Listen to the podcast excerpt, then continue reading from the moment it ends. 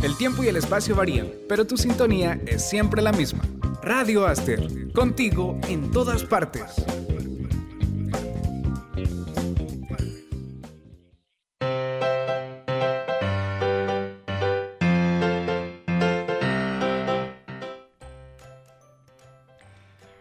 Estamos de regreso en tu programa Contracorriente. En esos momentos tenemos a nuestra invitada el día de hoy, que ese día en el programa especial dedicado a las madres. Ella nos viene a contar un poco sobre su experiencia siendo doctora y mamá en tiempos de pandemia. Muy buenos días, es un gusto tenerla de invitada en nuestro programa. Muchas gracias, es un honor para mí que me hayan invitado. Buenos días a todos. Así es, es un honor para nosotros también tenerla en este día que hace dos días estuvieron celebrando su día. Felicidades también. gracias. gracias. Para comenzar un poco esta interesante entrevista, me gustaría de que se presentara y que nos hable un poco sobre usted. ¿Quién es Milagro? Bueno, Elizabeth Blanco. Buenos días a todos, buenos días a la audiencia. Eh, primeramente, dar gracias a Dios por estar acá. Eh, gracias a la radio por la invitación, ¿verdad? Para mí es un honor estar acá. Y eh, mi nombre es Milagro Elizabeth Blanco Ramos, tengo 35 años de edad. Soy médico general, actualmente ejerciendo en el Hospital El Salvador eh, y dando consultas a domicilio también o a cualquier persona que lo necesite, ¿verdad? Eh, soy madre de tres lindas princesas y ahí estamos siempre en la lucha. Gracias a Dios, todo bien, echándole ganas siempre a la vida. Así es, y nos alegra mucho de que usted haya estado aquí, que haya aceptado estar aquí con nosotros este, para esta entrevista. ¿Y cuántos años usted tiene de ejercer como doctora? Fíjese de que yo me gradué en el 2014 y eh, luego hice mi año social 2015. Eh, he trabajado en diferentes hospitales, ¿verdad? Y también en clínicas privadas. Entonces, eh, hasta el año pasado, pues que ya empecé en el Hospital El Salvador. Y haciendo el recuento, pues llevo siete años ya ejerciendo como médico general. Pues como ya todos sabemos, este difícil momento que estamos pasando, ya casi un año y medio de, que empezó esto de, la pandemia. Y quisiera que nos comentara cómo ha sido su experiencia de estar en primera línea y, al mismo tiempo tener que ser madre también. Ajá. Sí, fíjese de que eh, la verdad es que esta pandemia ha venido a, afectar, como bien lo dice su palabra, pandemia, ¿verdad? Al mundo entero, ¿verdad? Entonces, en lo personal ha sido bastante complicado porque tengo, bueno, las edades de mis bebés son una de 11, una de 3 y la otra chiquitita tiene dos, dos añitos. Entonces, las dos últimas están bien chiquititas. Es bien complicado porque ellas me demandan una gran atención. Y con esto de la pandemia, bien difícil porque a veces yo llegando de trabajar y lo primero es salir corriendo y abrazarlo a uno, ¿verdad? Entonces, antes era como más fácil porque quizás uno ya, llevaba sus manos lavaditas del trabajo, qué sé yo. En cambio ahora es diferente porque sabes que cuando llegas a la casa tenés que quitarte la ropa entera. Entonces, y después de eso, ellas es esperar y abrazarlas hasta después. ¿verdad? Entonces es un papel bien complicado y sobre todo porque cuando em, al principio de la pandemia yo estuve en una unidad de salud. Me consumía la mayor parte del tiempo estar ahí, porque de lunes a viernes e incluso hasta sábados y domingos. Y también habían días de que hacía turnos de 24 horas Entonces pasaba un día entero sin verlas. Eh, ya luego que me vine para el hospital El Salvador, pues cambié un poquito porque aquí los turnos son cada cuatro días, 24 horas.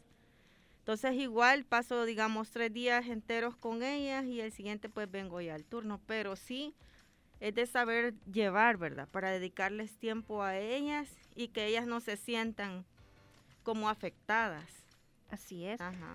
Y como cualquier madre, ese tiempo ha sido bien complicado por estar viendo lo de sus tareas, por tener clases online y estar viendo también su, su salud, sus cuidados, no solamente la educación, sino que también su recreación también, como ellas estén, que jueguen y, que estén bien y que quien los cuide. Y me imagino que para usted esa tarea ha sido bien difícil también, el doble. Ha sido difícil, es de, saber llevar y de saberse organizar uno, ¿verdad?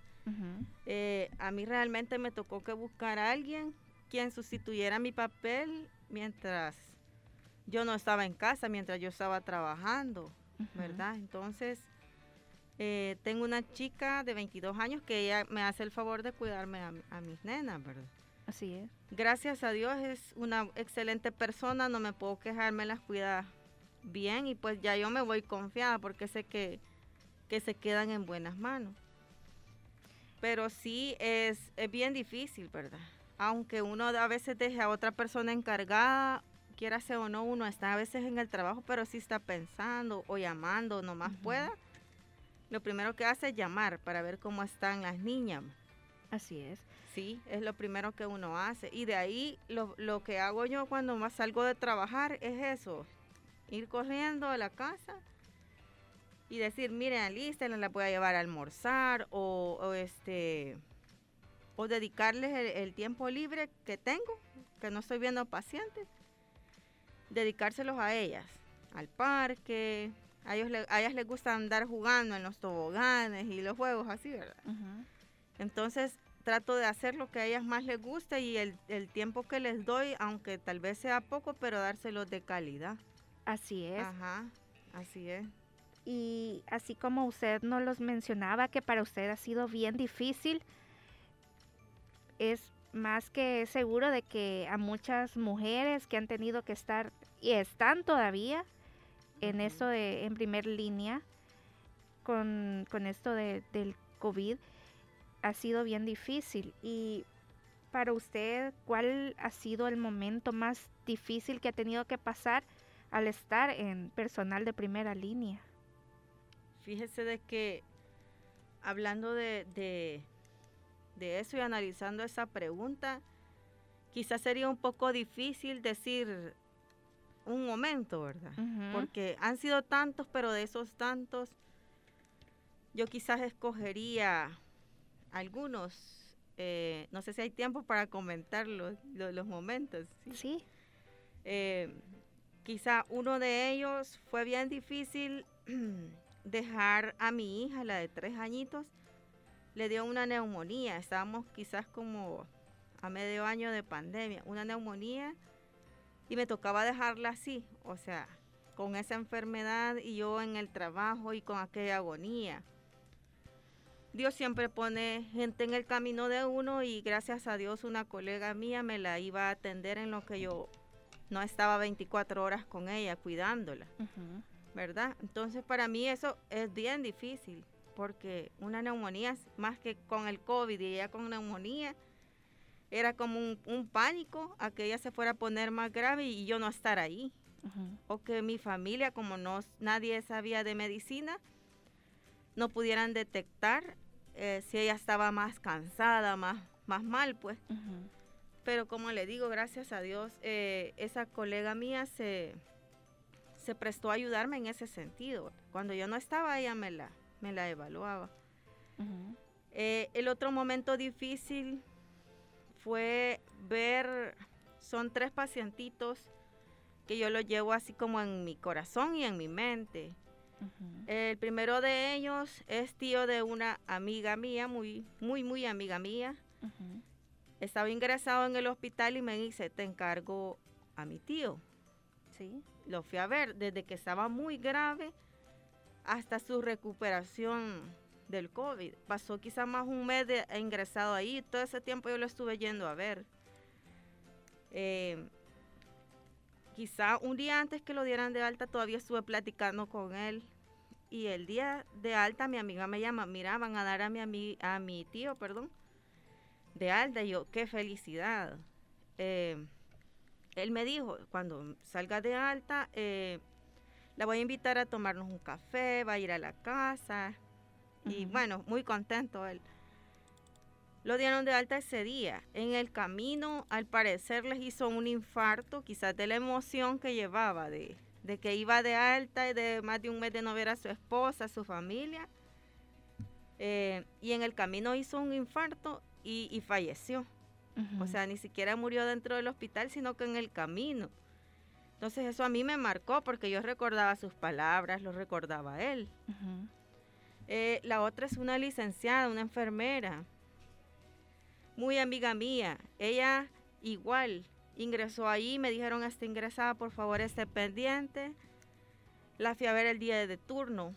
Como a los cuatro días me avisan de que igual se había puesto más grave, la tuvieron que, ventilar. El, ventilar es poner tubo, ¿verdad? O intubar. Eh, el hermano de ella igual estaba allí, igual falleció también, era médico. Eh, y ella igual me dijo, platiqué con ella. Me decía, doctora, ¿verdad que voy a mejorar? Sí, va a mejorar, ahí va a ver que sí. Este, pero de la nada se puso grave y pues la verdad es que falleció. Igual marcó mi vida totalmente y la última persona que igual ha marcado, eh, una paciente que fui a ver a la casa, que me llamaron, mire, venga a ver, salí posturno, salí corriendo a verla y efectivamente tenía todo lo de COVID. La, la refería al hospital de Aguachapán, yo soy de Aguachapán, la refería al hospital de ahí y llamé. Eh, ah, ella me dijo, mire, yo no me quiero ir, si me voy a morir, prefiero morirme en mi casa. Pero le decía yo, pero si usted no se va a morir, la mandamos allá para que no se muera, usted no se va a morir, ahí va a ver que dentro de unos días va a venir bien feliz. La mandé, eh, como a la hora que llamé, eh, me dije un compañero que estaba ahí que le habían tenido que igual que intubar porque se puso muy grave. Y la refirieron para el hospital El Salvador y falleció también. Entonces son cosas bien difíciles que yo las llevo en mi mente, como digo, y en mi corazón. Jamás voy a olvidar esos momentos. Sí, me imagino que es una gran carga no solo física, sino que también emocional y, psicológica, ¿verdad? Sí, la verdad es que sí. Eh, para uno es difícil estar viendo al paciente ahí en, sufrimiento y en agonía, por decirlo así, ¿verdad? Y que ellos te pidan ayuda y te digan, no, no me dejes morir. Y uno, con aquello, ya no se puede hacer más. Es bien difícil, eso es súper difícil. Sí, me, me imagino que sí, porque un paciente, ustedes cuando ustedes lo están atendiendo, se vuelve como un familiar que le toma mucho cariño, ¿verdad? Así es. Uno, eh, quizás las personas que por algo somos, somos médicos y trabajadores de la salud, ¿verdad? Tenemos aquello de que nos sensibilizamos ante el dolor, ante el sufrimiento del otro. Entonces, ver a una persona en, en, eso, a nosotros nos duele, nos duele y tratamos de hacer hasta lo imposible por ayudar, ¿verdad? No tanto con medicamentos, sino hasta, hasta de psicólogos le hacemos ahí.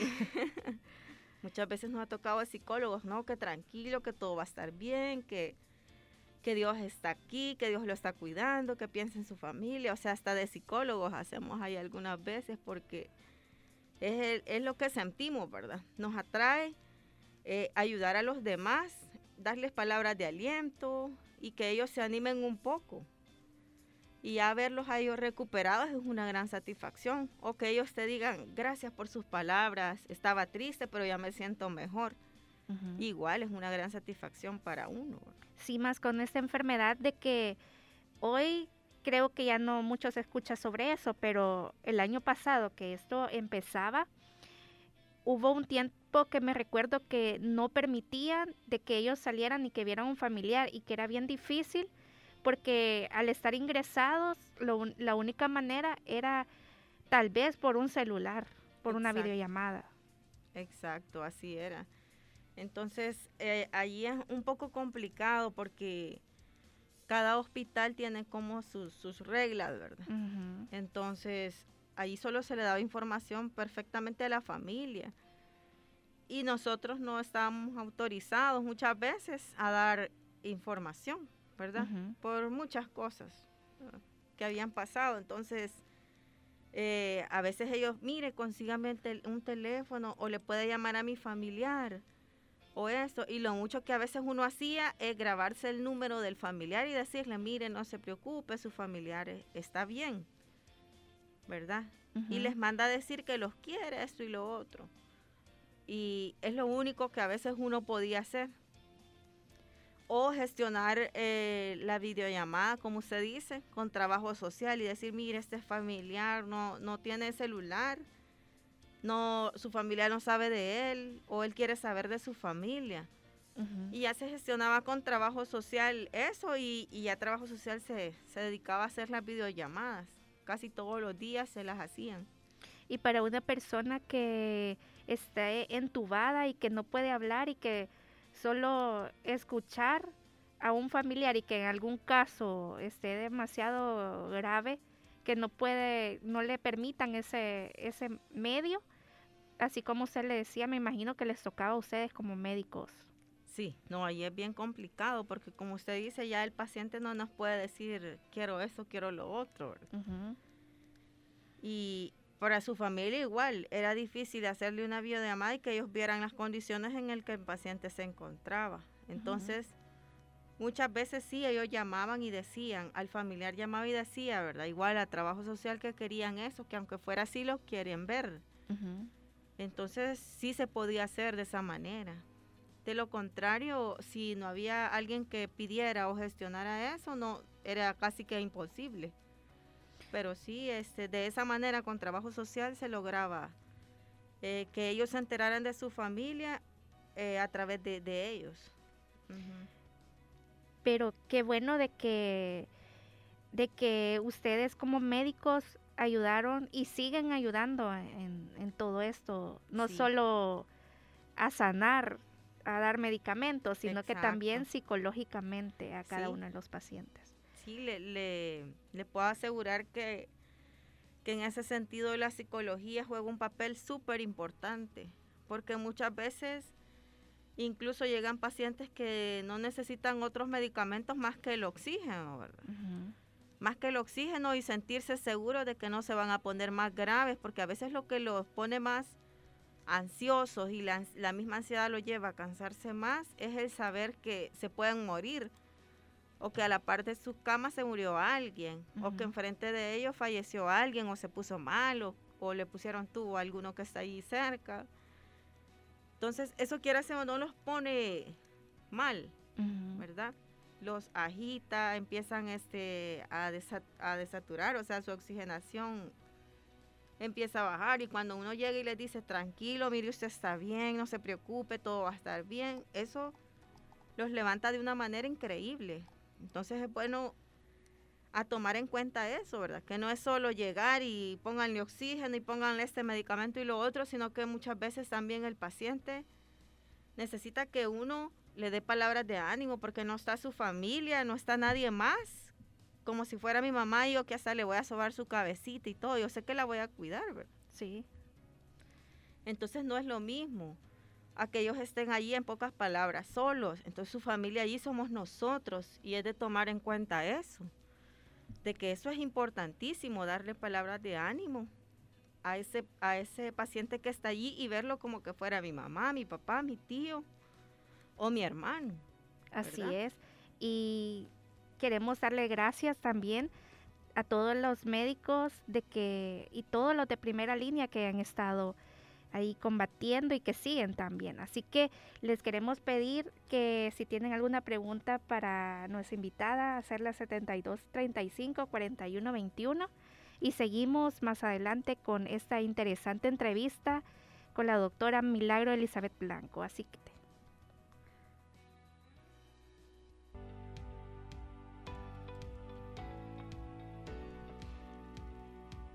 Hola, seguimos con su programa Contracorriente. En ese día tenemos a invitada a la doctora Milagro Elizabeth Blanco. Ella nos viene a contar sobre su experiencia al, al ser doctora y madre en estos tiempos de pandemia. Así que seguimos con esta importante entrevista y como lo estábamos comentando antes de entrar en esa pequeña pausa comercial, de lo difícil que ha sido en este tiempo de pandemia para ella ser médico y todo lo que a ella la ha marcado en, este, en estos momentos. Y me gustaría que nos comentara si, qué, qué usted opina sobre los cambios que podrían haber al ejercer usted como madre y no estar todo el tiempo usted con sus hijos por tener que estar pendiente de sus también de sus pacientes en el hospital. Fíjense de que eh, es bien difícil, la verdad, eso eso es un eh, es algo bien complicado porque quiera sea o no, uno tiene que, compartir el amor con alguien más. Por ejemplo, en el caso mío, con la persona que las cuida. Ella, como les decía, se llama Erika, tiene 22 años. Entonces, tengo que compartir el amor con, de mis hijas con ella, porque aunque yo no quiera, al yo no estar en casa, ellas buscan alguien que sustituya mi papel. Así es. ¿Verdad? Al no cuando yo estoy, obviamente las dos, las dos quieren conmigo, sobre todo las más chiquitas porque la grande ya es más independiente, ¿verdad? Eh, que se pone a ver el celular, que hace sus tareas, que oye música, que ve tele, en fin. En cambio las chiquititas, no, ellas como están más chiquitas, eso las hace como ser más apegadas a uno. Eh, incluso la que tiene dos añitos, ella todavía toma pecho. Eh, y entonces en la noche yo duermo con ella. Cuando yo estoy de turno, quien sustituye mi papel es Erika. Entonces ella las cuida. Y a veces estoy yo allí, cuando quizás ya llevo dos días de posturno, estoy yo allí, conmigo no quieren comer y con ella sí. es por lo mismo, ¿verdad? Sí. Eh, ella tiene como su forma de, de, de hacer que coman, yo tengo la mía y conmigo cuando soy yo molestan más. Cuando llego posturno, eso es un caso. llegan, solo me baño, me cambio, llegan y, quieren solo conmigo, conmigo, conmigo. Allí sí no quieren a Erika para nada, solo a mí.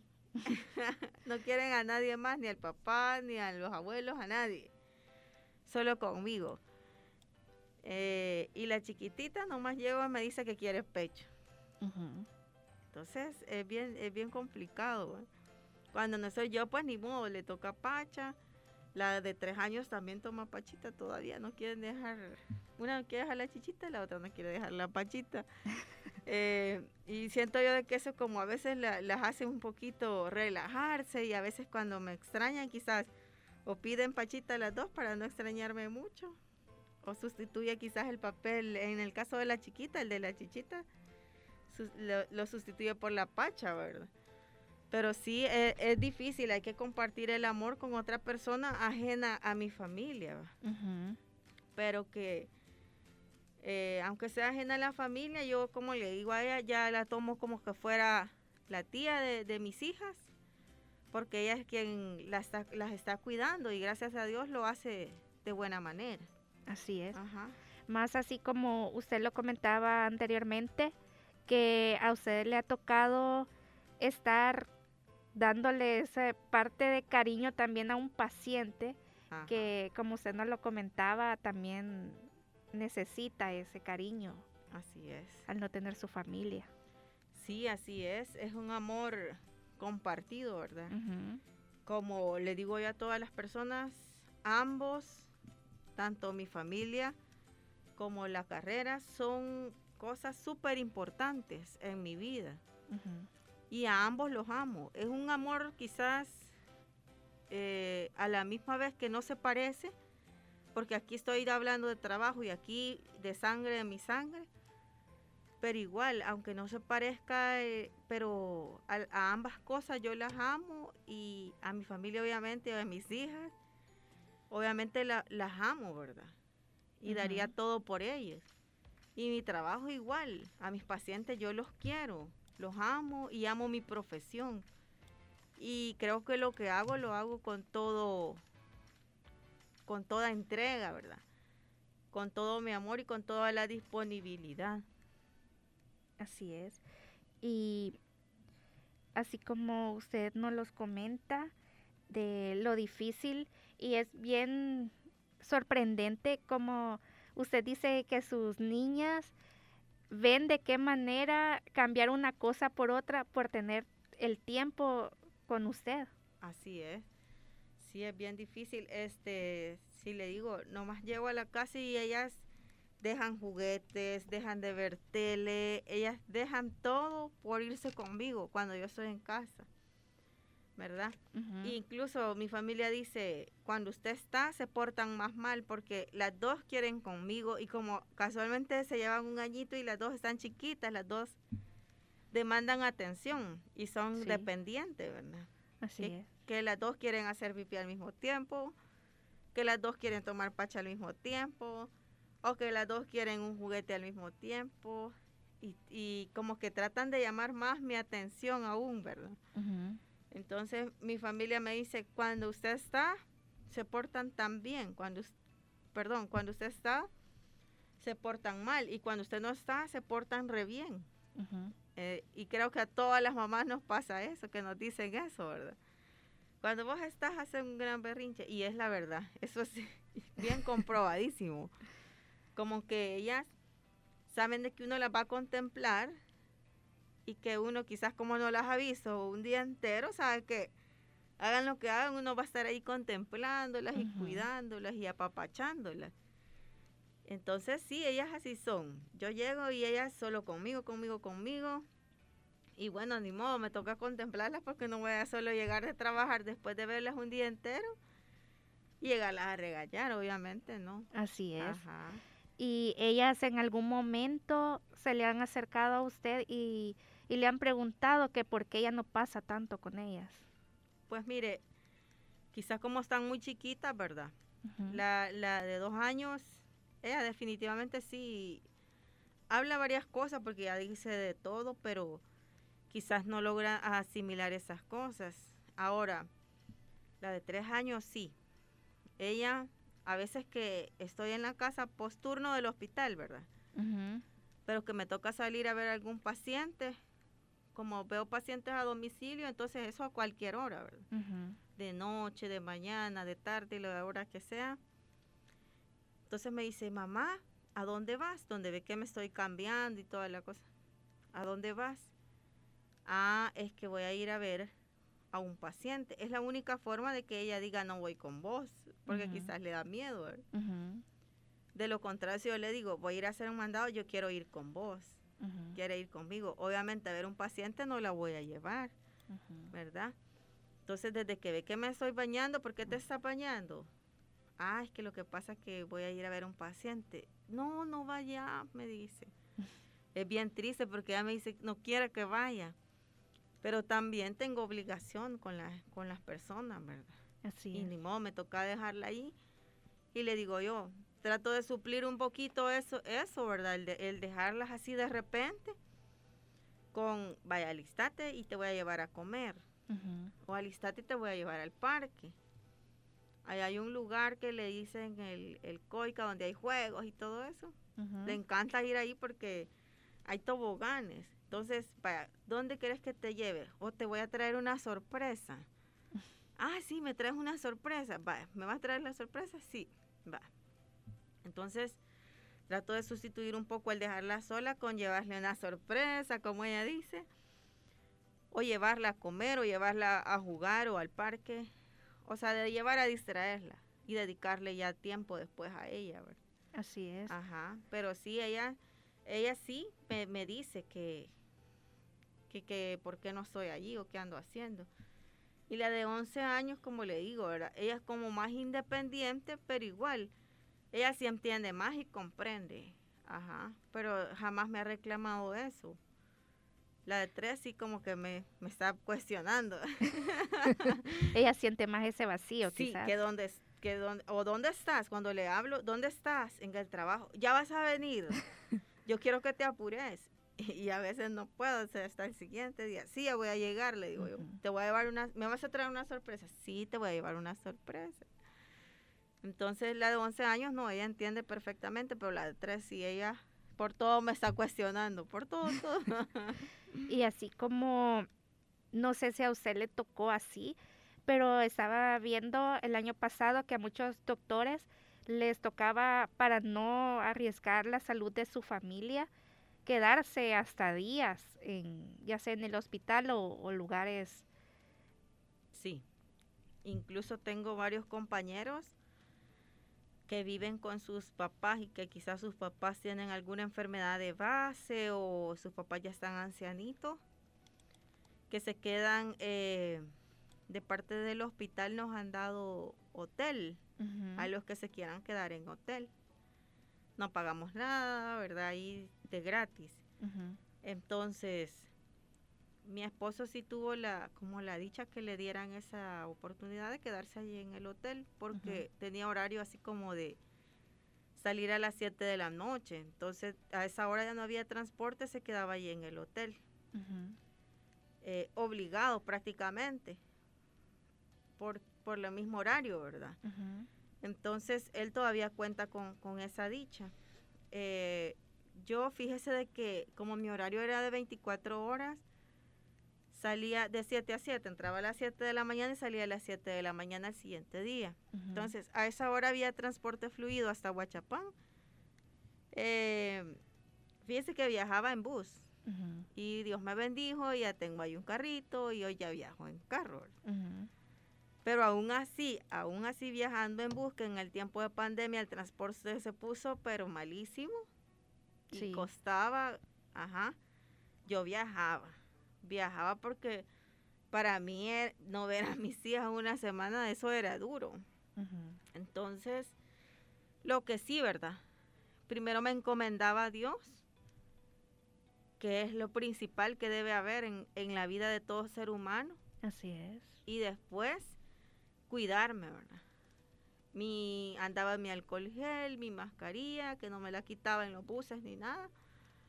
Porque igual los buses tienen fama de que ahí la gente se contamina. Y sí es cierto, porque yo viajaba allí, allí la gente, ninguna medida de bioseguridad para nada. Allí uno encima del otro, la gente sin mascarilla, comiendo en los buses y etcétera. Y e, eran riesgos que tomé y le dije, ni modo, quedarme una semana sin ver a mis hijas o un mes, no lo voy a hacer. Porque sería fatal para, para mí, para ellas, qué feo, ¿verdad? Entonces, aunque no, prefiero viajar y, y, aunque me cueste, y que ni modo que Diosito me cuide y que cuide a mis hijas. Y hasta ahorita, gracias a Dios, eh, Él no nos ha abandonado y ahí estamos. Así que yo siempre he viajado, pero sí el que el que quería tenía esa opción de quedarse en, en hoteles. Ajá. Sí, eso estaba escuchando de que se les daba esa esa ventaja a algunos. Sí. Y así como usted cuenta de que le tocaba estar días ahí en el hospital, ¿Considera usted que en esto de, esa pandemia o ha sufrido o podría sufrir ese vínculo que es entre madre y los hijos? Es lo mismo que le comentaba hace un rato, de que en cierta forma quizás sí se ve medio afectado por eso, ¿verdad? Porque, por ejemplo, la niña más grande que ya está como más consciente y todo, y que entiende quizás más, ella igual, ¿verdad? Si tenía tareas o algo, o le preguntaba a los abuelos, o este, o a la, a la o a Erika quien las cuida, ¿verdad? Entonces, a veces, aunque yo esté ahí, se dirige quizás a alguien más, ella, ¿verdad? Ahora, con las con las chiquititas no, ella sí, cuando yo llego definitivamente conmigo, ella sí totalmente conmigo, entonces con ella sí siento que no, en ese sentido, pero con la grande sí más, ella como que sí, como si entiende más y siente más el vacío, porque lógicamente tiene más años este y analiza más la situación, ¿verdad? Así. Entonces, incluso ella inconscientemente lo hace también pero como al no estar yo, ella tiene que buscar a alguien que le diga cómo se hace eso o cómo se hace lo otro, ¿verdad? Resolver alguna tarea. Por ese lado, sí, con ella sí siento que se, se afecta un poco. Así. Sí, me, me imagino que sí, porque ellas han tenido que, ya que no tienen a su madre con ellas, han tenido que ver con quién suplen ese amor, ese, ese apoyo, ¿verdad? Sí, para uno es bien difícil porque sabe que aunque las deja uno con alguien más que tal vez sabe uno que las cuida bien, no es lo mismo. Uno allá siempre anda con el pendiente, cómo estarán, qué estarán haciendo. Y como las chiquititas son algo tremendas, entonces uno eh, quizás a uno no le gusta como que le anden regañando mucho a sus hijos o que otra gente los vaya a ver mal y todo eso. Entonces yo a Erika le digo, pendiente, oiga, quédese bien pendiente, no haga nada más, dedíquese a ella. O que no se vayan a caer de la cama, porque a veces hasta se suben a las mesas por la edad que tienen. Ellas todo andan curioseando, todo andan abriendo, todo andan probando.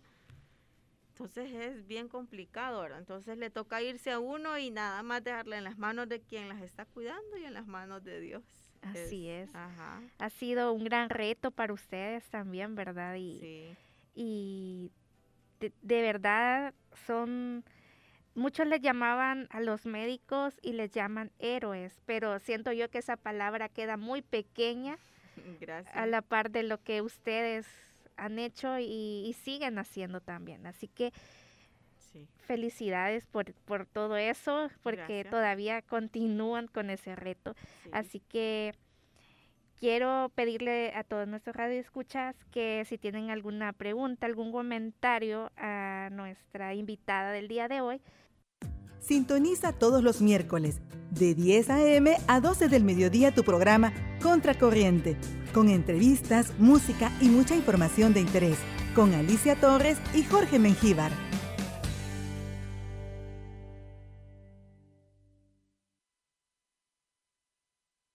Tu música a un WhatsApp de distancia 7235 4121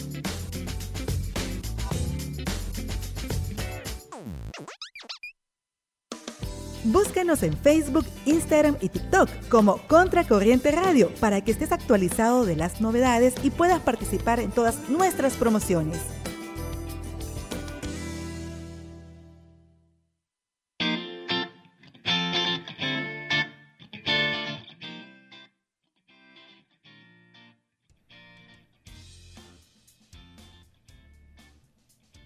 Hola, hola, seguimos con más en tu programa Contracorriente son las 11 con 28 minutos ya para ir terminando esta bonita entrevista en el programa especial a las madres.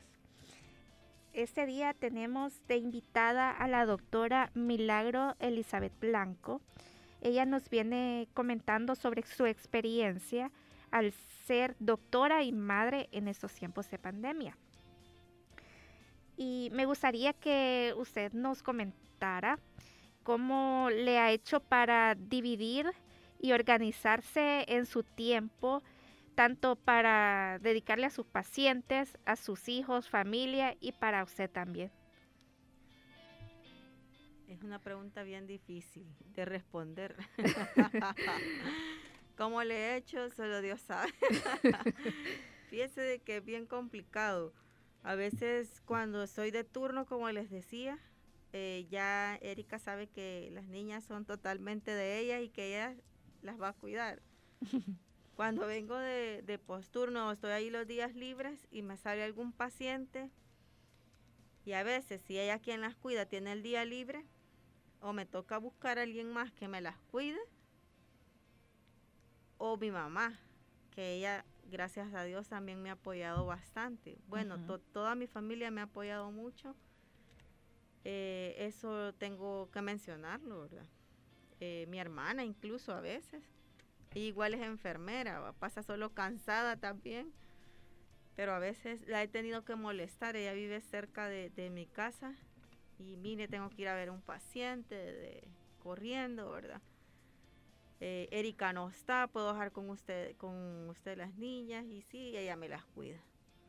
O mi mamá, o me toca igual pagar a alguien que llegue y me ayude a verlas, ¿verdad? Entonces, cuando está Erika y en su día de trabajo, entonces allí me toca. Si voy a ir a la sala de belleza, ver que no haya cola, porque si hay cola me voy. sí, y espero, espero hasta ver que no haya cola. O que no haya más gente para decir, ah, hoy sí, me voy a hacer lo que me iba a hacer. Porque de lo contrario, a veces, digo yo, ando las uñas feas. Ay, ni modo, así las voy a andar porque no tengo tiempo para ir a hacer cola. Y que así es realmente, no.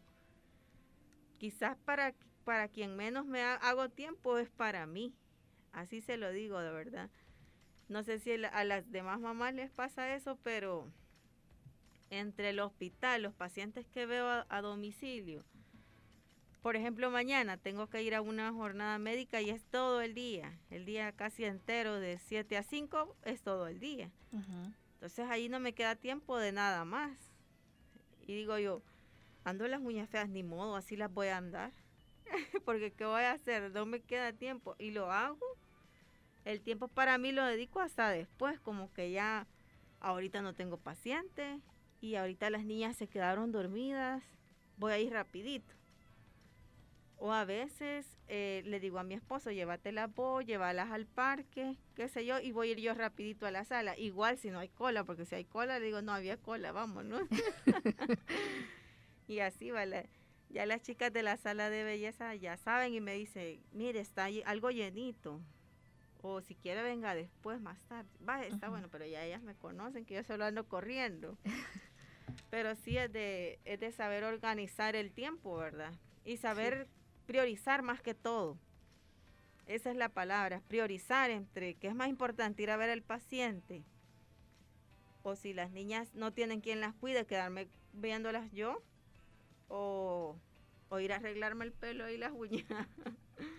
Entonces es de, priorizar y dejar que casi siempre dejo de último lo mío, ¿verdad? Si hay tiempo. Si hay tiempo, exacto. sí, le, le ha tocado bastante difícil y ya que estamos en pandemia, no sé si antes era igual, hoy con esto ha empeorado eso de, cómo usted siente para organizar el tiempo? Yo creo que ha empeorado porque eh, la consulta domiciliar ha aumentado un poco. Porque la gente no quiere ir a los hospitales porque les da miedo. O también muchas veces en los hospitales no las atienden porque solo atienden cosas como más graves, ¿verdad? De ahí surgió eso de las consultas a domicilio. De hecho, contarles que yo no tenía como transporte para, para conducirme a otros lugares. Y de ahí me surgió la idea de comprar una, una motito, una Vespa. Yo no podía manejar moto. en serio, no podía jamás en la vida. Había tocado más que una bicicleta, pero eso cuando quizás tenía 14 años.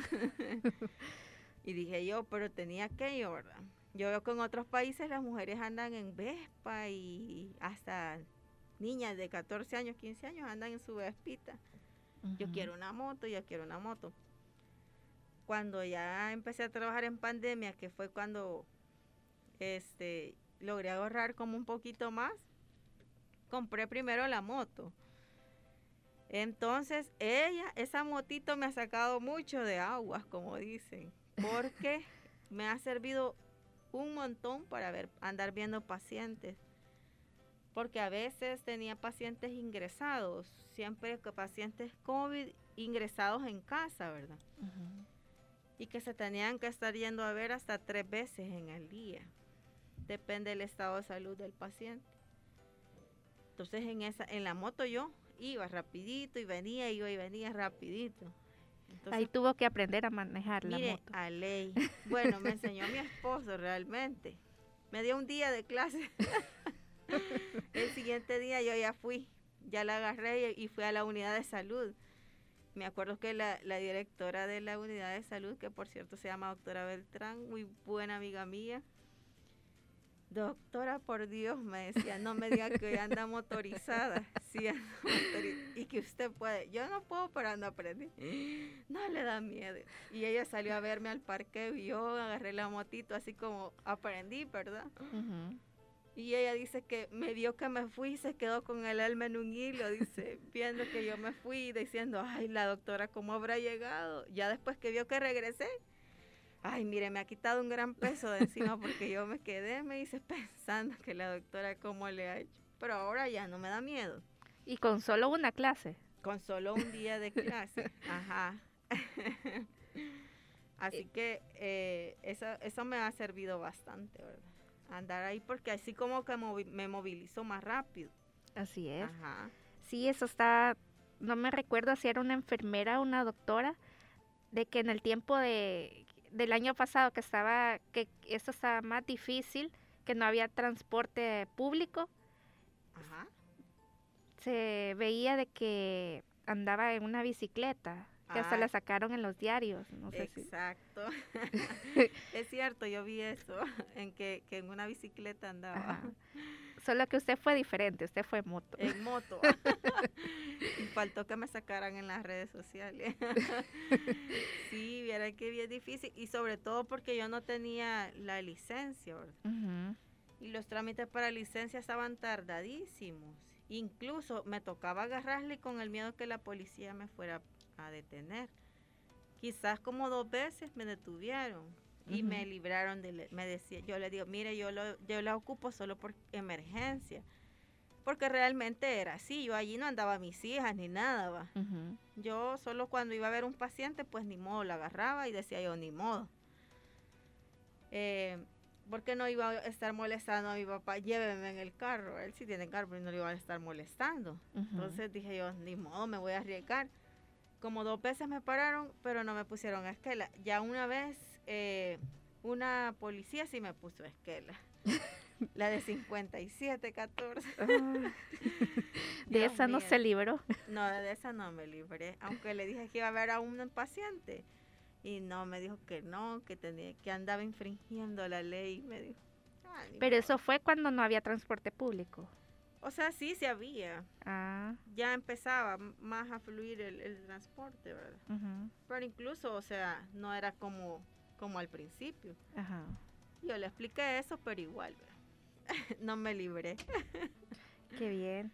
Sí. Y ya para ir terminando esta entrevista, me gustaría de que usted le dijera unas palabras a esas madres que tienen que trabajar y ser madres al mismo tiempo.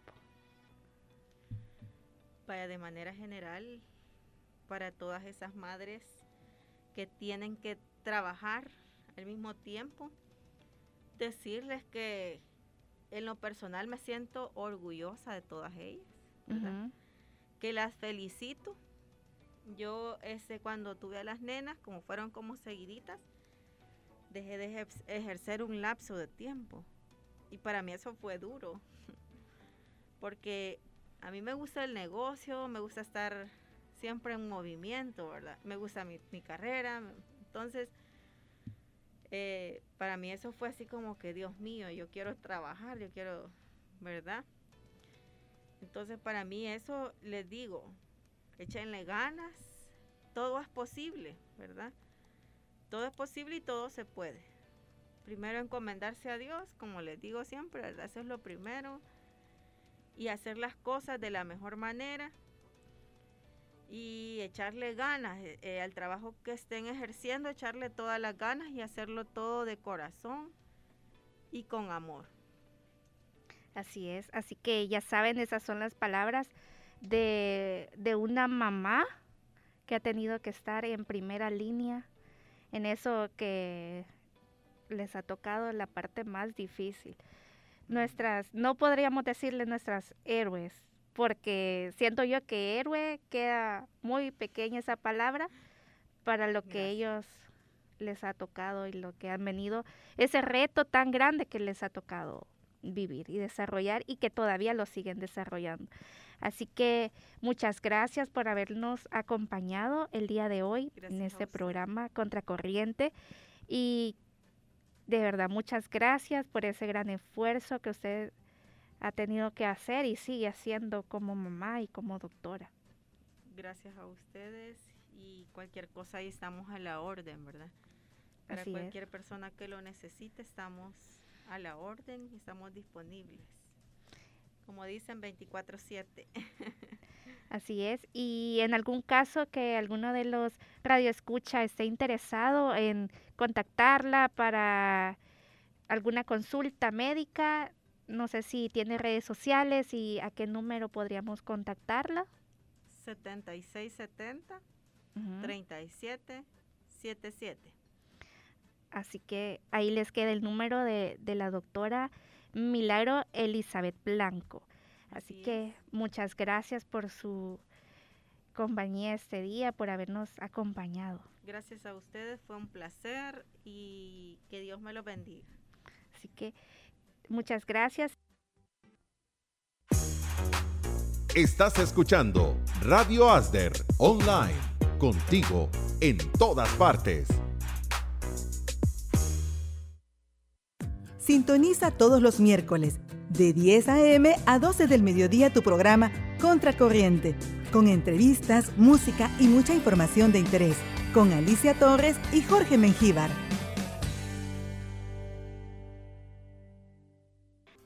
Volando este programa de este miércoles 12 de mayo. Eh, ha sido un gusto estar con ustedes esta mañana y los invito a que sigan escuchando la programación de Radio Aster porque se vienen programas muy buenos en ese día y toda la semana. Así que los invito a que sigan en sintonía de Radio Aster y de esta buena programación de la música. Así que muchas gracias por haber estado con nosotros ese día en la entrevista. Y los invito a que si todavía no le han dado like a la página tanto en Facebook, Instagram y TikTok de Contracorriente. Los invito a que le den like y manito arriba. Así que los veo el próximo miércoles, siempre de 10 de la mañana a 12 del mediodía. Así que sigan con Radio Aster a las 11 con 57 minutos.